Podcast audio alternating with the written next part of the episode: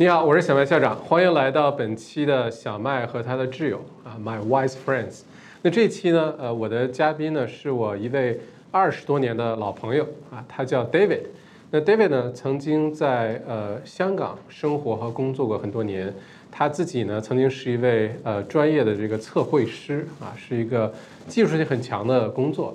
但是后来呢，他变成了一位创业者，一位企业家。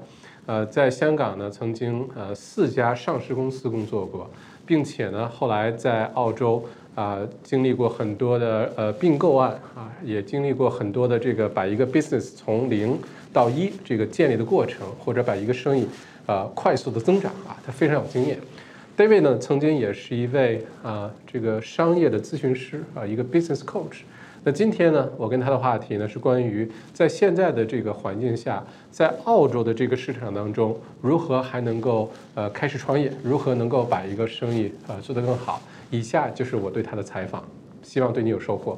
Hi Dave, thank you so much for coming in today. I really look forward to learning uh, a few things from you today on how to grow a business.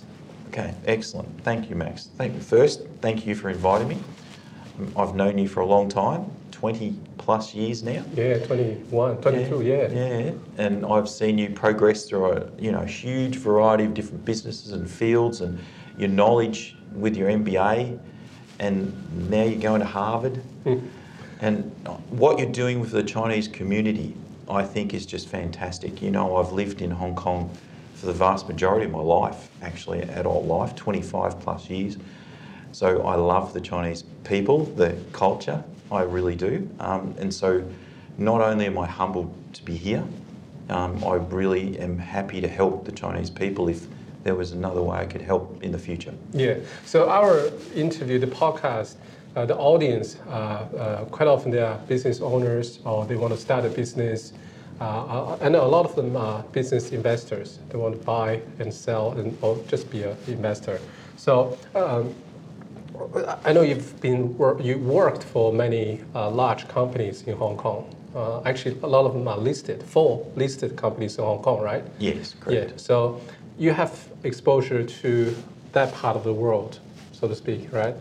And also you have a lot of local uh, experience in Australia to build business from scratch.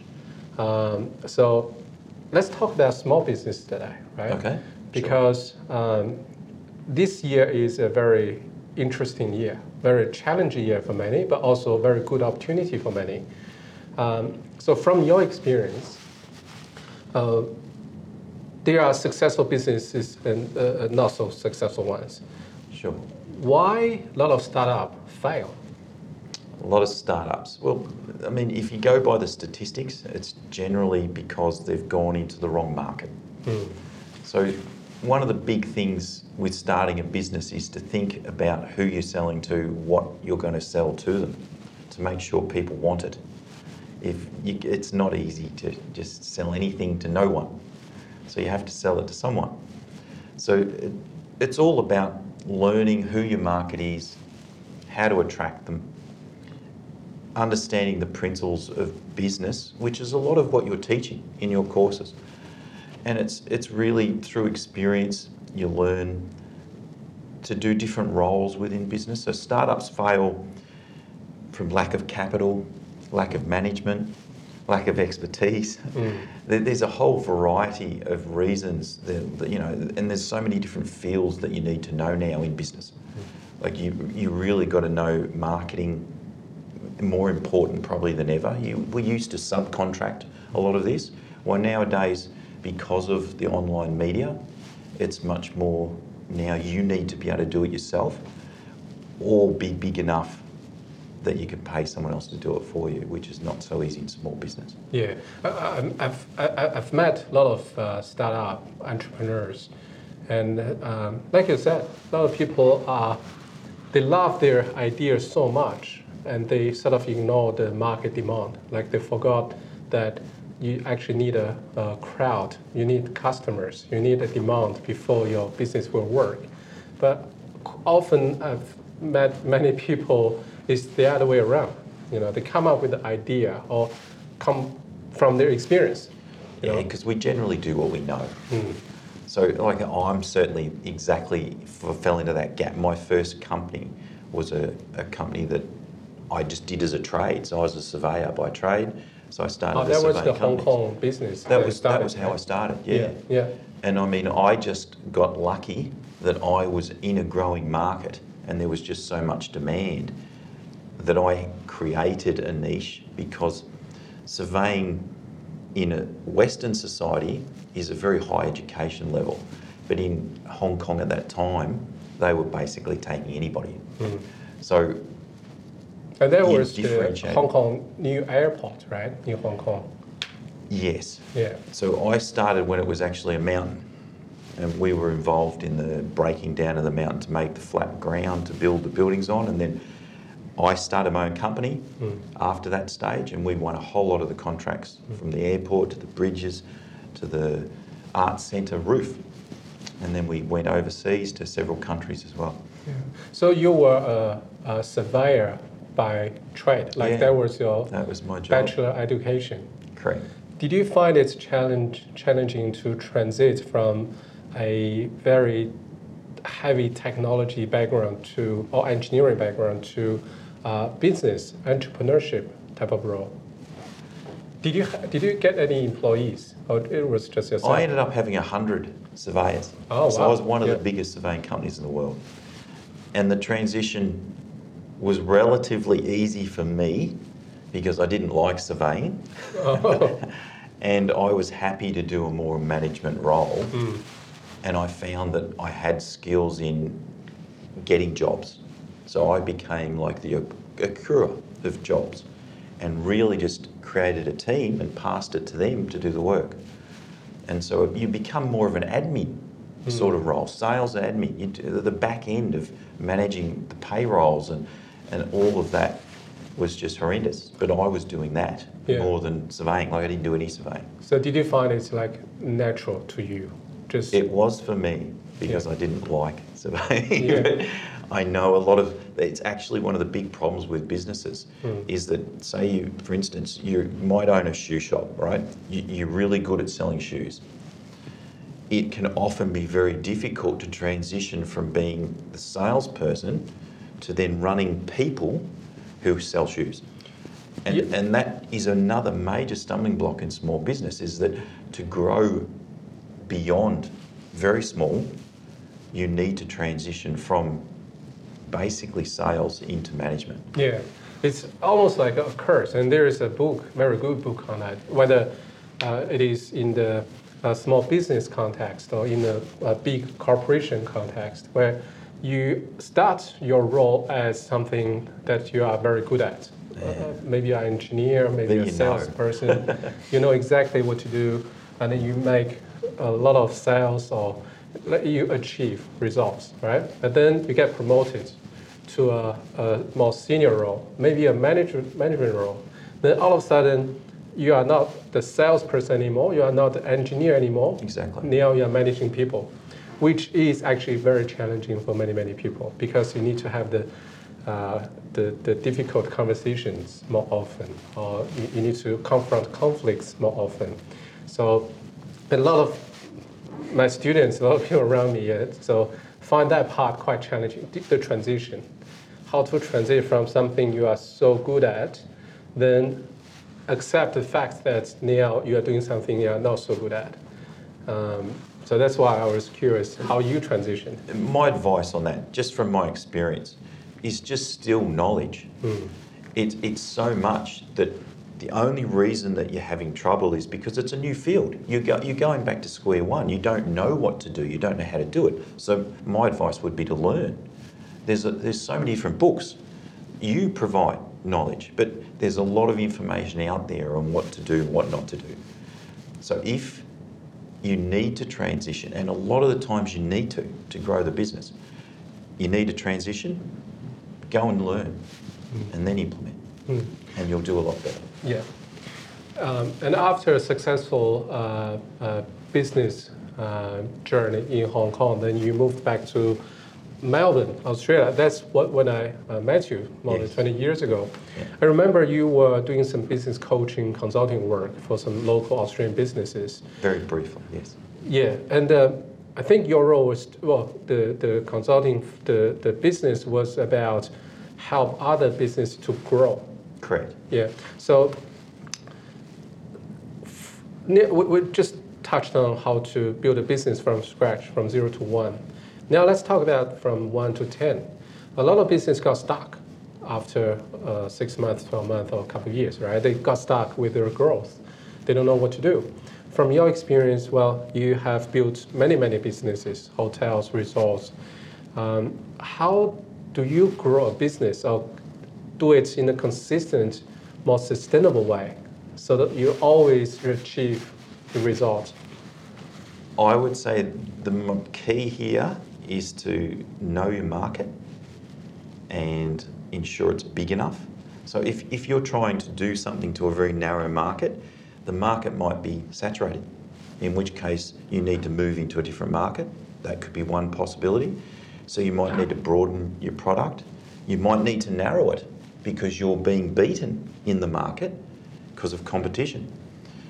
You'll get all of this information by listening to your customer. So, in every business I would do, I would create a channel for feedback from the idea would be every customer, but as many as you can on what you do, whether it's a service or product, what they like and what they don't like. And if you listen and to that information and then act on it, you basically can grow your business past one to ten. Can you give us some examples? Like listen to to the customers. I think we all know that's important, but from my observation, a lot of business owners fail because they think they're doing that, but they're, not doing that really, you know, or they are not doing a very good job uh, to listen to their customers. So, do you have any like examples where you do it, you build that channel, you really get all the feedback from the customers, so you know how to I, cer- I certainly do recently in the resorts and hotels yeah. because it's very much about the customer's experience. It was critical that we listen and constantly tweak things for the customer. Mm. So we implement strategies where every employee is basically benefits from asking the customer what did they like, what did they not like, what could we do to improve. We'd create questionnaires, we'd do follow up emails, we'd reward you if you responded, and we'd gather all that information and make judgment calls. I'd constantly make a call right if, if we're getting feedback that the menu isn't right, we've not got the right options or the steaks constantly burn. Like it'd be down to the nitty gritty, the more smallest little detail, like our check-in process, if they didn't like it, if the bed wasn't comfortable, if the pillows needed replacing, if there's too much light being let in from the curtains. It's to the grounds shape, to the employees. Are they getting great references from the customers? Is there any way we could possibly improve? And then it's a matter of implementing it. Whatever you learn, implement. And if you follow that, you can grow medium size or small businesses and they will just go.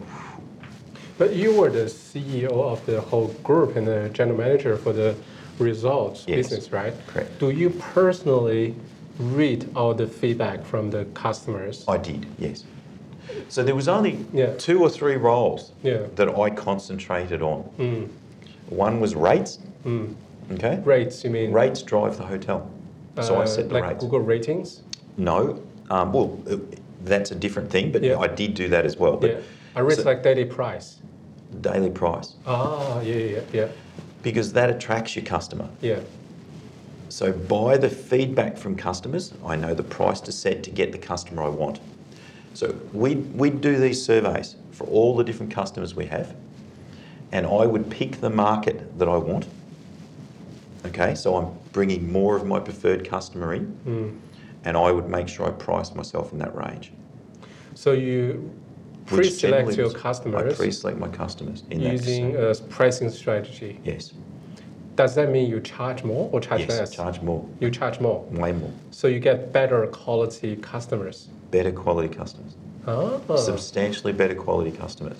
ah okay. So that's Who like pay more niching. money. Yeah, Yeah, yeah, I niched Absolutely. I niched very much. Yeah. Like I put out packages and restrictions to stop the rest of the market. So we deliberately priced ourselves to force the vast majority of the market not to come to the hotel. Why is that? They are money. They are customers. You, you, you open the door to do business, right? What I've learned in business Yeah. is that if you do your business properly, you will attract the customer you need So you by don't want listening to the customer. You don't want everyone. But you can't service everybody. Mm. And if you try and service everybody, you'll service no one properly. Mm. And that's what it was all about. So we would give we would give the ideal customer access at a high price. They would then go and spend more money. They'd go to every part of the business. So they'd eat in our restaurant. So our restaurant went capacity. We had to build extra restaurants because everybody wanted to go to the restaurant. Our spa went over, overloaded. First time in its history, we needed to expand the spa. The, the whale, wine sales just went crazy because our ideal customer had thousands of dollars and would spend mm. thousands of dollars. And that was just by changing rates. Wow. And that- that's the power of niching down, I guess. It's the power of listening to your customer. Listening to your So customers. yeah. we got all of that from our surveys. The surveys told me Mm. what to do. Mm. All I did was put two and two together and give them what they asked. Mm.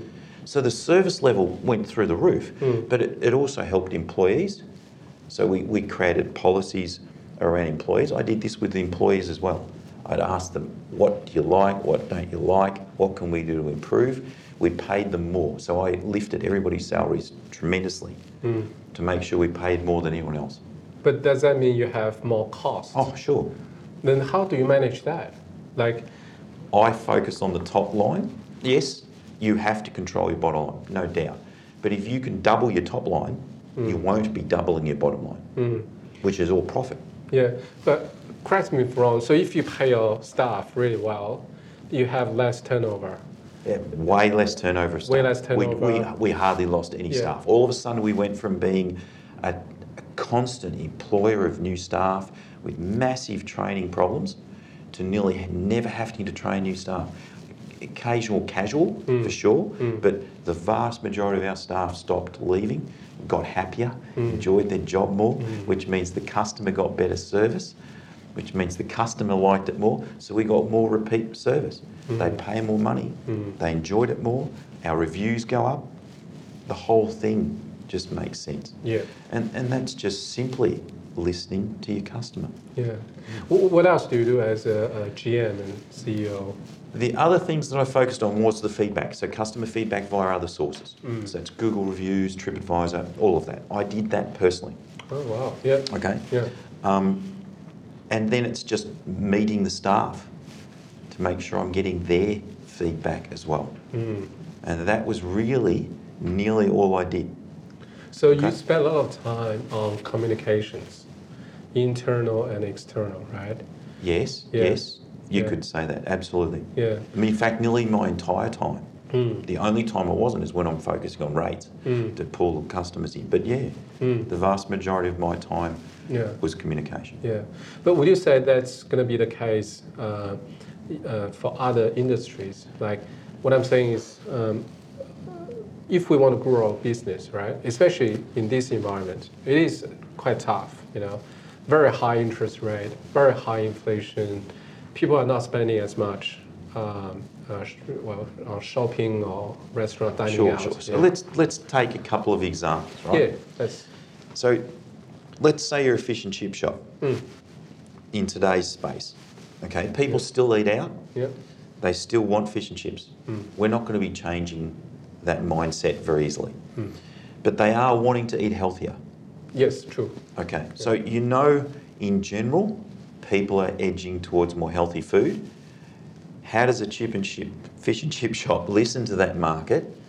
Because they don't even need to ask every customer. That's just a general rule. People are trying to be a bit more healthy. So I noticed a fish and chip shop down in um, Port Melbourne. Port Melbourne, yeah. Okay. Yeah. that has gone crazy busy just by opening up a salad bar.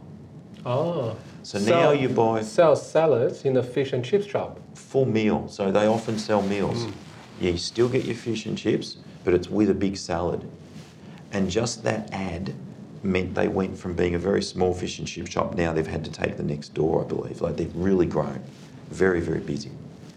And it's it's little things like that where you can still do it today. You could also go to the other extreme and niche down and go for the vegetarians or, or one sector of the market, which obviously shops are doing. Hmm. But if you can get the market with the money, obviously that's the way to go. Yeah. So you don't need to be so uh, disruptive, so innovative. You can work on an ordinary business or boring business, existing ones. You can still grow the business by listening to the uh, uh, customers. Oh, absolutely. Meet the demand from the market. Yeah. They'll tell you where to go. Mm. It's just a matter of how well you can listen. Mm. But that, do, do customers still buy fish and chips? Yes, So it's not healthy, healthy, but it's healthier it's healthier. than before. Yeah. That's Which attracts a bigger market. yeah. It doesn't matter that whether they eat the salad, Mm. the fact that it's there attracts, and it's exactly the same as McDonald's. Mm. McDonald's are trying the same thing. Yeah. So, like, if you see the big food chains around the world, Mm. they're all moving Mm. to that part of the market purely to sell more of this. Yeah, so yeah. even if it's not healthy food they're selling, Yeah. it's the perception to the market. Yeah, and speaking of McDonald's, I, I, I love it as a business, right? I think they're Sure. brilliant. Brilliant Yeah, business. Brilliant business. Who wouldn't like McDonald's? Exactly. The food is already pretty, pretty good, good enough, and then they have the real estate business model. Yes. And um, uh, I think a lot of people have seen the touch uh, screen, so you can put in your uh, order, and you can customize your salads, your burgers now uh, by yourself. Before it was very hard if you order uh, from uh, some human beings. Yeah. There's a long queue behind you, right? But now you can really customize your order. And I think what McDonald's is doing really smartly is now they allow you to give you that option to customize your salads, and then they just use the data and they know, oh, a salad with cheese is going to be very popular because a lot of people are doing that already. Yeah, yeah, yeah. And they Okay. offer that as a standard product. So they are guaranteed it's going to be a very popular Yeah, product yeah. when they launch it. That's just listening to your customers. Listen to customers. So. Yeah. Um, so that's the big boys, right? And over the last 10, 20 years, uh, in Australia, there are a lot of changes in the business world, right? Yes. Um, competition, right? So the big boys are taking over, like Woolies. Um, Sure. uh, so there's Coles. certain certain markets you want to try and avoid. yeah, Definitely. Yeah. And that's just knowledge, education. But it, it's quite obvious if you do a bit of reading, Mm. most of the markets that you shouldn't be going into Mm. are quite clear. Mm. So look for one that you should. Mm, I mean, obviously, it's easier to sell in a growing market. yeah, yeah. It's very simple. What do you think is the growing market at the moment in Australia? It's the same as in the world, Yeah. um, but there's there's two spaces that I've identified that are really taking off. Mm. Um, artificial intelligence, Yeah, or AI, yeah, yeah. obviously everyone knows that's going to take and change, revolutionise many, many jobs, change the world. Yeah. The other big space to me is ESG, so environmental sustainability and governance, Yeah. and that the possibilities within that scope, I've read outweigh AI. They're bigger. So you reckon ESG is bigger than AI? I've read. Yeah. I, I personally don't, Mm. but Yeah. I have heard that, yes. Yeah. Is that why? First of all, congratulations on your new partnership role at the leading ESG consulting firm, Re- Rethink, was it? Rethink sustainability. Rethink, yeah, Rethink. Yes. So congratulations on your new partnership role. Thank you. Uh, that's a big thing. But is that why you move? You you've moved into that space? Of course, yes. Okay. So you see a lot of, lot of opportunities in that space, even for new startups in Australia. Absolutely. What what? Huge, huge possibility. Yeah, for like for AI, I think for new startups, it's going to be pretty hard to get started, right? Exactly. That's why Yeah. I can't compete in the AI space. Mm. So I, I know Mm. it's huge. Um, I know it's going to revolutionise many things, but it's beyond my knowledge base. Okay. So I could not see how I could get into that space. Yeah. But ESG is really got potential for startups, for anyone. You don't even need the knowledge because it's a growing knowledge. I, even when I speak with to re, Rethink, right, they've been in the industry for five years. They don't even know where it's going. They have no idea. They know they're scratching the surface, sure, but there's so many things they don't do in that space And they are already an industry leader. and they're an industry leader. Mm. They've got massive connections all throughout Australia and overseas now. Hmm. Yet they have no idea of what the next hundred products hmm. coming in will be. because it's so new and it's, so big. It's so new and it's got so much potential. yeah.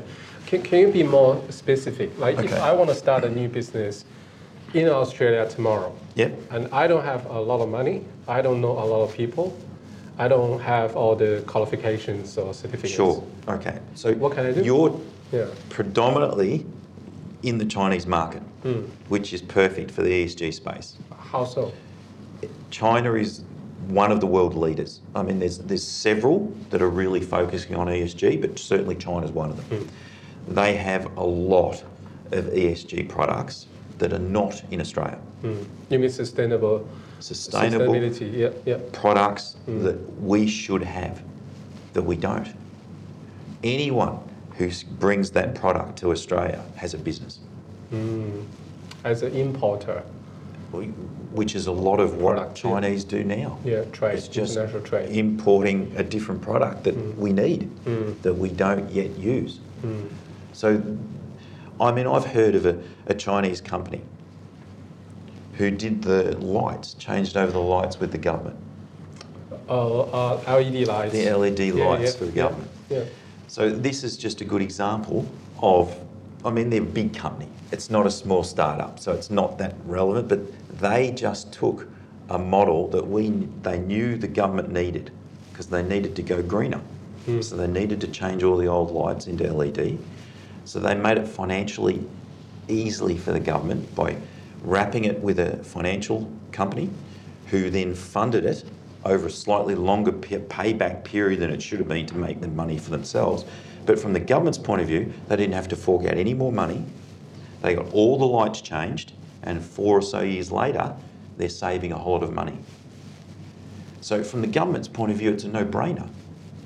But that company made a $100 million deal with the government just by doing that.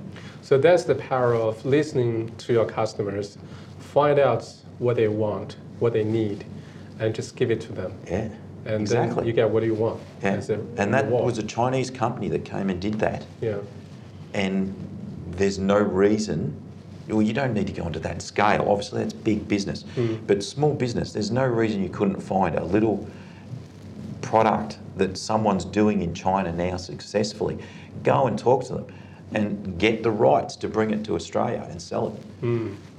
Like any sustainability company is going to look at your product.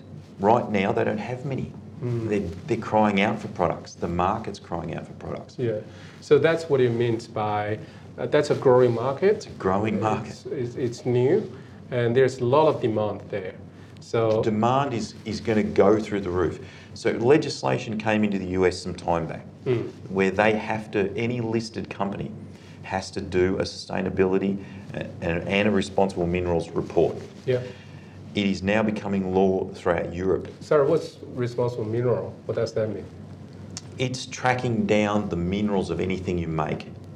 So Yeah. where the actual product comes from to make sure that it's not sourced in a environment where slave labour occurs Ah, yeah, yeah. and that sort of thing. So they're, they're trying to clean up everything. So ESG space is that's why it's so big. So it's not just about carbon neutrality. It's about making sure that human rights are not abused. Hmm. It's about equality. It's about freedom. It's about making sure your housing does not put an impact on the on the environment to that level. So it's all in between, all the minerals, the everything you use from the streets to the lights to the housing to the roof to the everything you can think of is under ESG banner, which means in a few years we might have different windows where whoever brings that in hmm.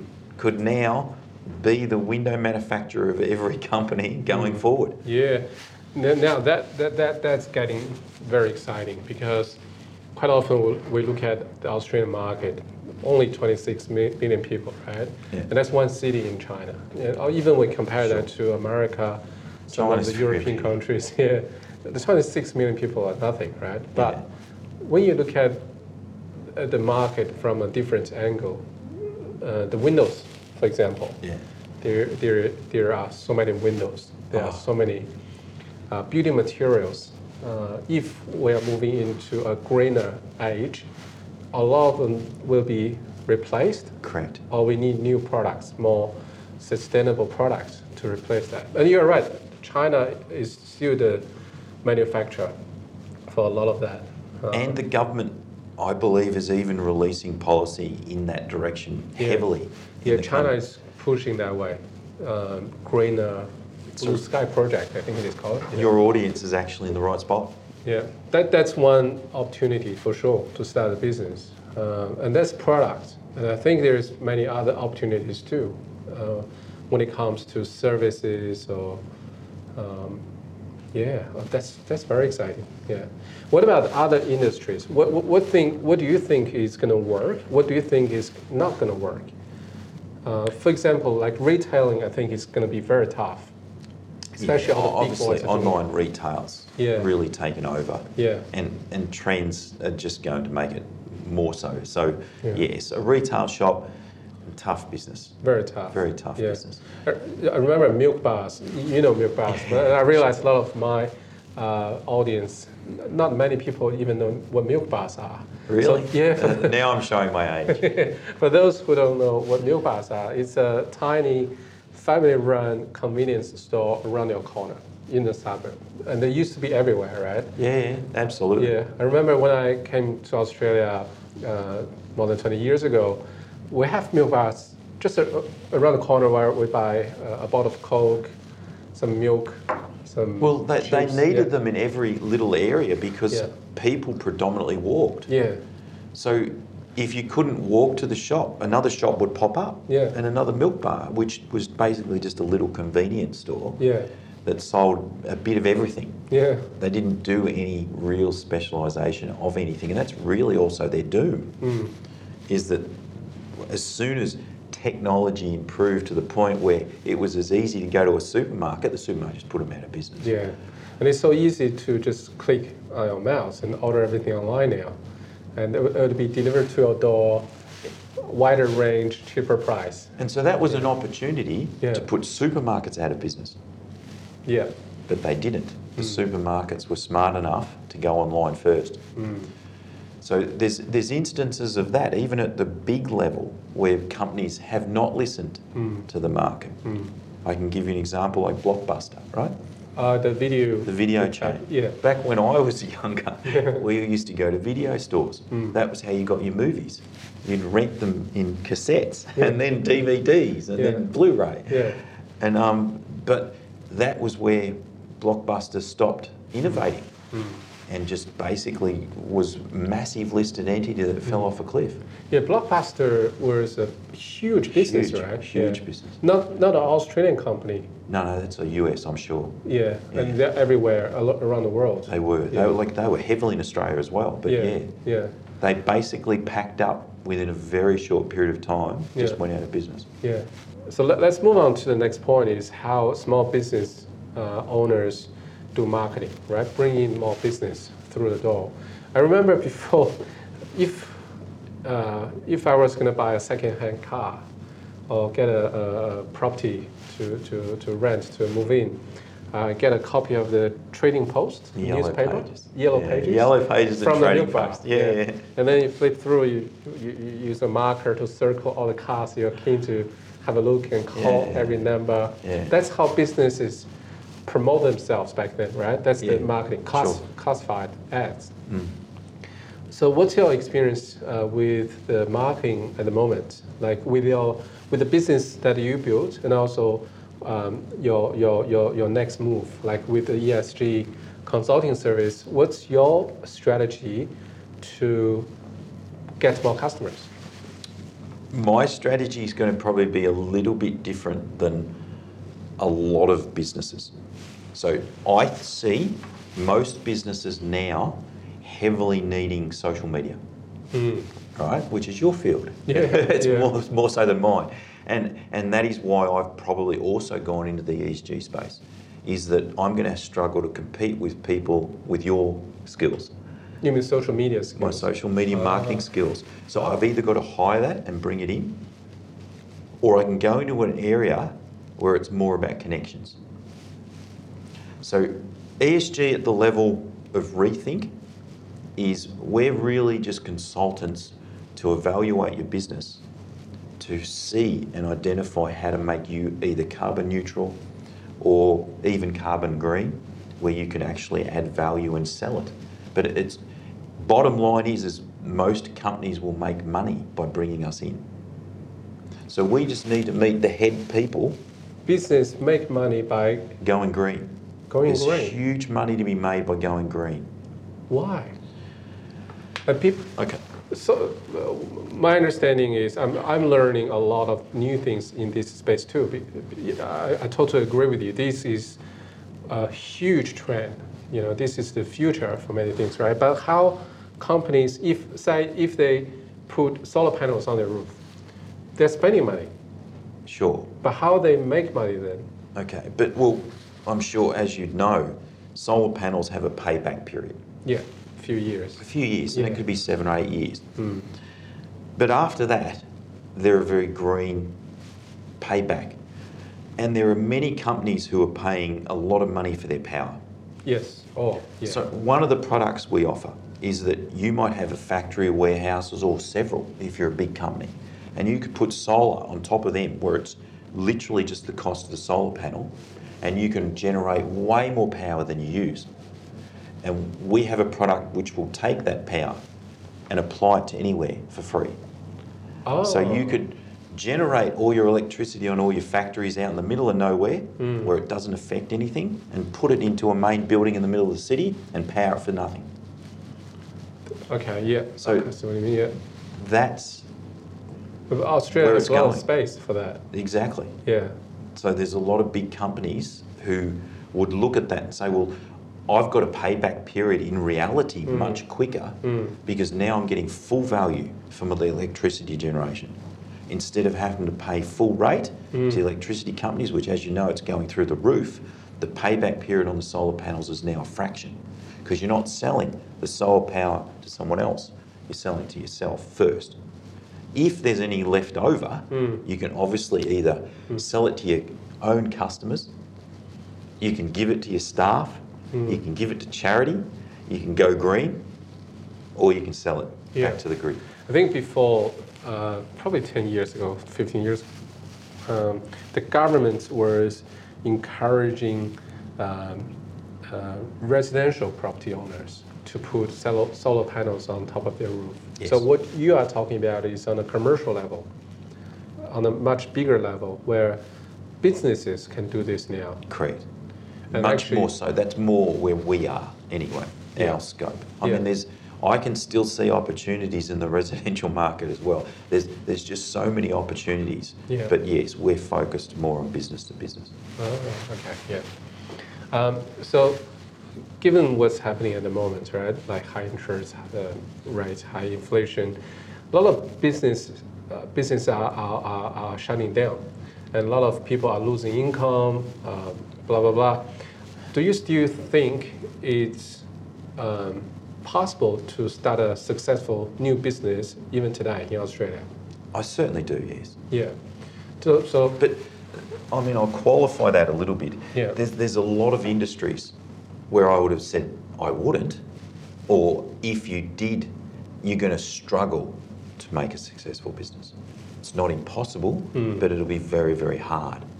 so selection. I mean, It's the vital, choice is very- vital you pick the right markets. Yeah. So you don't want to pick for instance, a design company.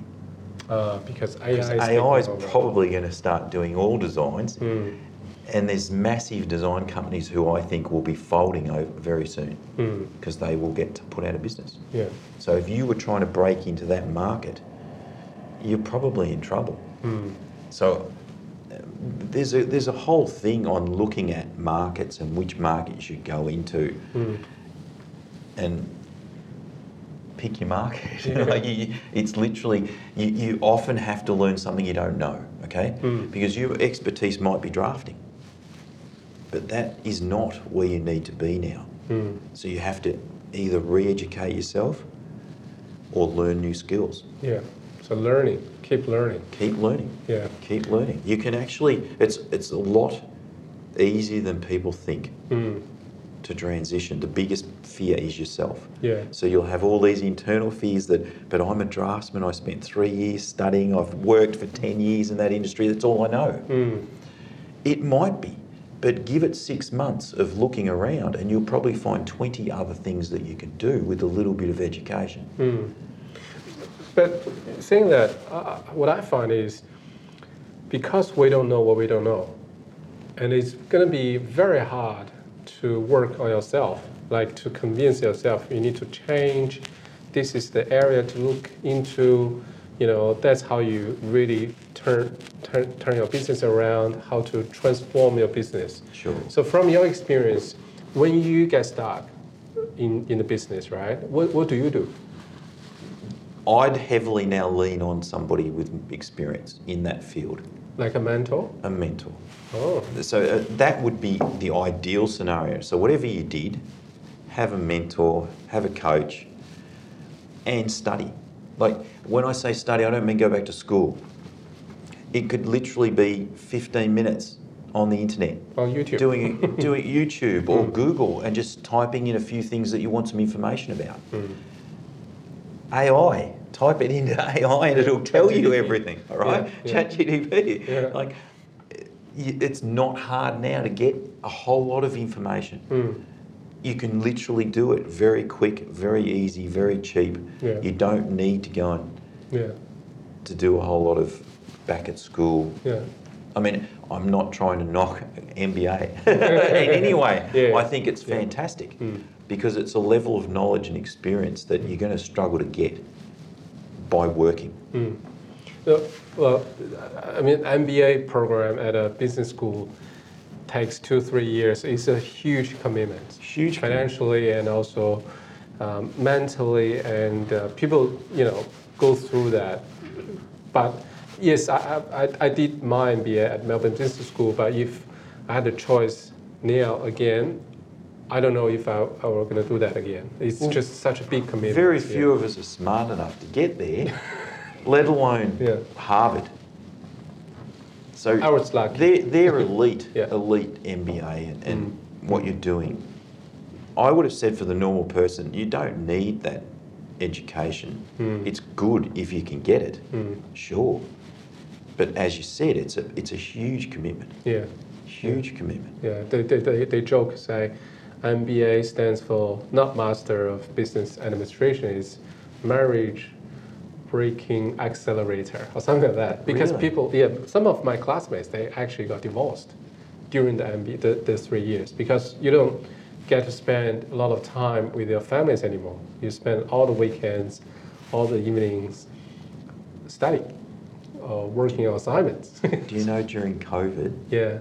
our resort boomed, Boomed. boomed because of that? people want to get away from the family? Because they were now stuck with each other, Ah, they got divorced.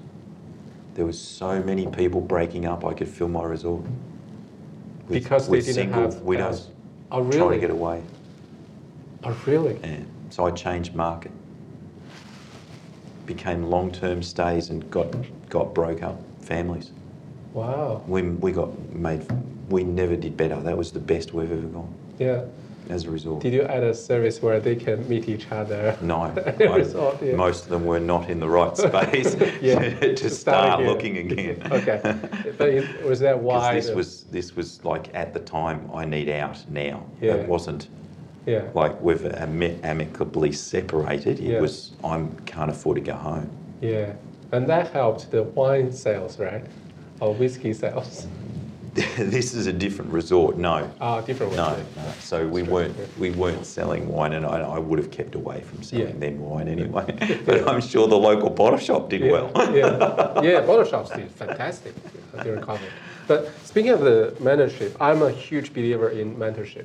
Uh, I've got three mentors in my career life, and I've learned so much more, more than business schools, um, more than universities, like from just mentorship. It, it might be a one-hour catch-up uh, once a month.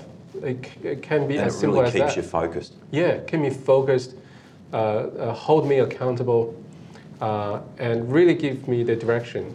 You know, uh, knowing what to do. I think that's a big thing. Oh, fantastic! Yeah, yeah, Yeah. exactly. Because that's that's a lot of the knowledge. Yeah, that they're teaching you things that you, you don't know so you don't fall into that trap. yeah, yeah, And that's what it's all about. yeah. So when you were a business coach uh, many many years ago, right? Uh, do you pick industries where you coach them, or like how do you qualify your clients? So I, I qualified them not based on industry because every industry is roughly needing the same criteria. Yeah. You either have a product or service, you've got to supply it to a customer. Mm. You have to make everybody happy. like that's really business, doesn't matter how you, you go about it. Yeah. It's that's what you have to achieve. Mm. So the industry didn't matter. It was the issue and whether they were in an industry that they had potential to grow. And all I did was point them in the right direction. Okay. So as a business coach, because I was doing some consulting work for my students in the XMB Academy, right? Okay, Over yeah. the last few years. Yeah. Um, uh, correct me if I'm wrong. Quite often, uh, I think the problem is so obvious to me as an outsider. Like I can tell straight away there's a problem.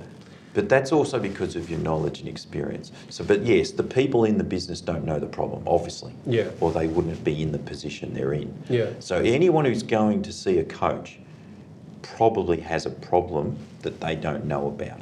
Yeah. and they need a mentor or a coach who probably hmm. can easily and quickly identify it because as you said if you've got the knowledge and experience which you've got you can quickly evaluate and see hmm. well there it is hmm. but they don't know that because they have they haven't got that knowledge And then what did you do as a business coach back then? Do you just have a meeting with them, tell them what's what's what's not right and how to fix them? pretty well Yep. and then I'd give them a few steps Yep. to do Yeah. and then catch up with them a week later Yeah. but often within 24 hours they already had results 24 hours. Yeah, if Yeah. They, as soon as they implement, Yeah. you'll have results. Yeah. It doesn't take a week or two weeks or a month. Yeah. In, in, in small business, we're talking like that was, I was dealing with people with two, three employees. Mm. Which is Yeah, the majority of the business. businesses in Australia, right? Small business, few people. And they have impact immediately. Mm. So if you said, for instance, you can open up one of your marketing channels, like you, Mm. this is where your expertise would come in. If you said, how about we create a marketing plan and put it on YouTube? Mm. Mm. Well, that has results the instant you put it up. It's not like you need to leave it there for six months. Mm. If it's going to work, especially if it's through paid advertising, Mm. calling to exactly the right market, it's working that second. Mm. That the instant they're doing it, they're- you're getting a payback. Mm. So if you're good, it's instant. Mm. It's not, let's wait and see. It's right, let's do, and a week later you'll have results Mm. that are very identifiable that you've hit. Mm. I think that's going to be very helpful um, to many people, many business owners, especially now this year. Um, As they- long as you're in the right markets. yeah, assuming they're in So- the right so market. if you're in the wrong market, it's Yeah, very hard to sell anything. yeah, yeah, yeah. But then what, what, what- should people do? Change uh, industries? They should talk to somebody for a start Yeah. to make sure you're in the wrong industry. I mean, if you were trying, as we, as we said, we, we were on the hafting on the drafting one. Mm. But if you were trying to sell seafood, right? Mm. Importing seafood, Mm. there is still a market, but you'd have to probably niche. Mm. So there is a chance Commodity is very differentiated. you have to differentiate. Yeah. So you might be in an industry that is saturated, but if you tweaked it and differentiated your product, so if they went and found a better salmon, one that's still wild, a source from New Zealand or something like that, because I know there's there's a really good source of salmon in New Zealand. Yeah. Right? That would add value, and all of a sudden you can now sell.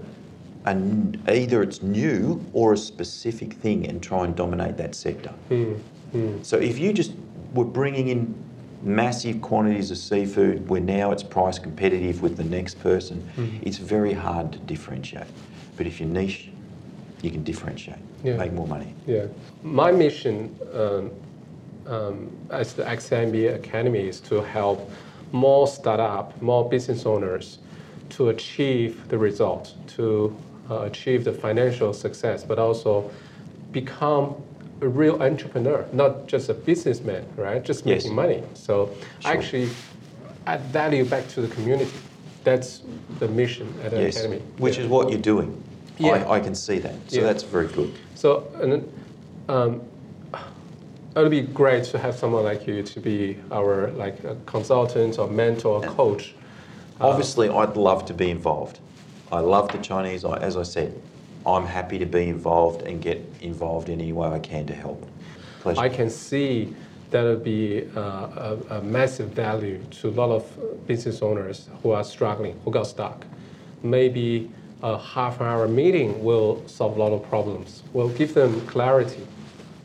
it certainly could. Yeah. Absolutely. Yeah. No, no, no doubt. Yeah.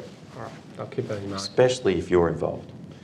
Yeah, yeah, I'm very passionate about that. Right, that's what I've been doing over the last few years, um, and that's uh, the whole idea of XMB Academy. You know, to make business education more accessible, more affordable, and more practical.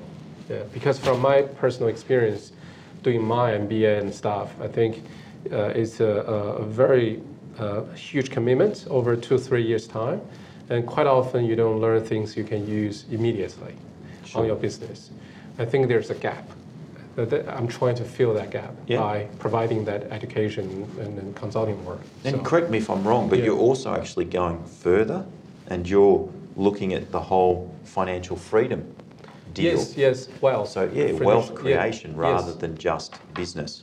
yes, You're all about the whole picture wealth, Yes. health, family, yeah, everything. yeah. So that's what you know I like so much about what you're doing. Yeah, thank you. Yeah, yeah, wealth. I mean, there's so much to it, right? It's not just making money. It's not just business. making money from Yeah, business. yeah. Business is really just another store income stream. Yes. But then you've got properties, Yeah. and then you've got your health. Yeah. Like yeah. they're the three health, wealth, and, yeah. and, business are the three big big streams. yeah. So yeah. get in all of them. Yeah, awesome. Um, thank you so much for your time today. Pleasure. Uh, Dave. Yeah, uh, I've learned a lot, uh, and I'm sure the audience have learned a lot from the interview today too. So hopefully uh, we can catch up again uh, in the near future. Certainly. And um, yeah, if you if you can uh, be our mentor coach for, for our business owners, that'd be fantastic. Sure, we Yeah. can look at it. Yeah. Absolutely. Welcome. Thank you. Thank you. Thanks, Max. All right.